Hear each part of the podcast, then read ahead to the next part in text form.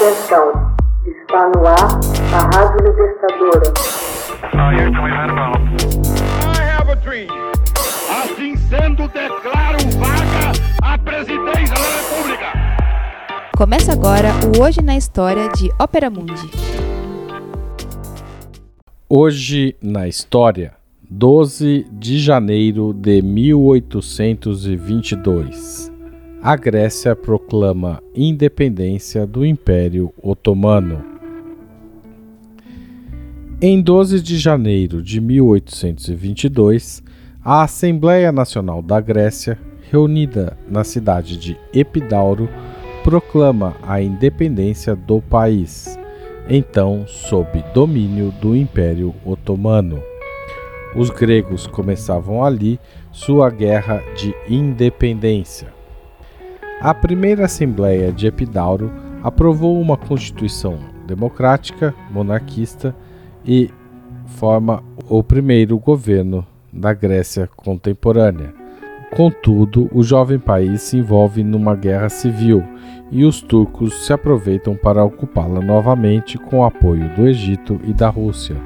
Graças à intervenção das grandes potências europeias, a Turquia acaba reconhecendo a soberania da Grécia em 1829. A independência definitiva do país seria proclamada somente em 3 de fevereiro de 1830. Já em 1814, os nacionalistas gregos fundam a Filiki Etaireia, Sociedade dos Amigos, com o objetivo de preparar um movimento de independência organizado. Em 25 de março de 1821, o bispo Germanos deflagra o um movimento de independência no Peloponeso, que, com altos e baixos, dura até 1829.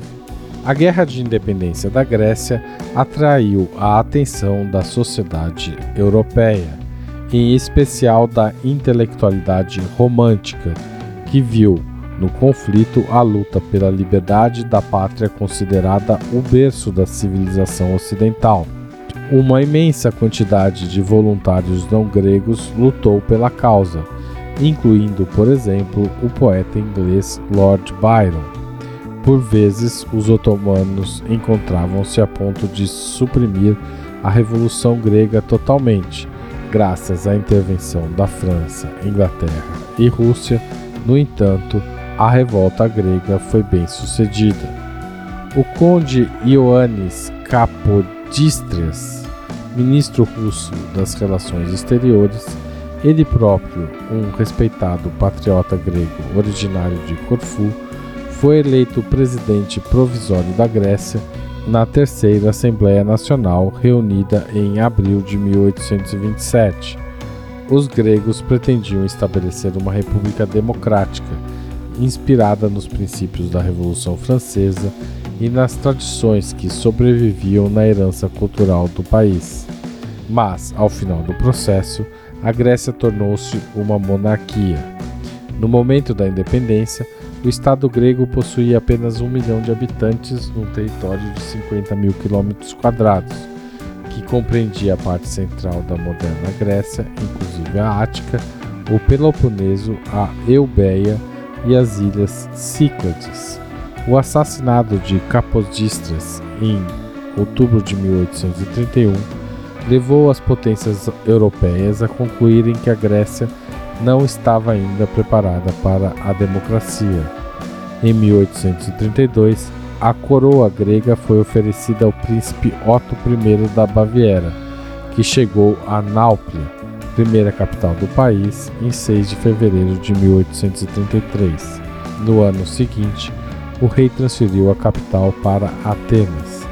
A oposição ao absolutismo de Otto I provocou uma revolução que teve como resultado a Constituição de 1844, que vigorou por 20 anos. A guerra pela independência da Grécia, desde os primórdios, foi extremamente sangrenta até para os padrões da época. Ainda em 1822, os turcos se vingaram da morte de muçulmanos e massacraram os gregos em Chios. A batalha inspiraria o quadro O Massacre de Chios, do pintor francês Eugène Delacroix. A obra é apenas um reflexo de o quanto a Guerra da Independência da Grécia mobilizou toda a Europa cristã. Texto original de Max Altman, locução de Haroldo Cerávulo Cereza. Você já fez uma assinatura solidária de Opera Mundi? Com 60 centavos por dia, você ajuda a manter a imprensa independente e combativa. Acesse www.operamundi.com.br/apoio.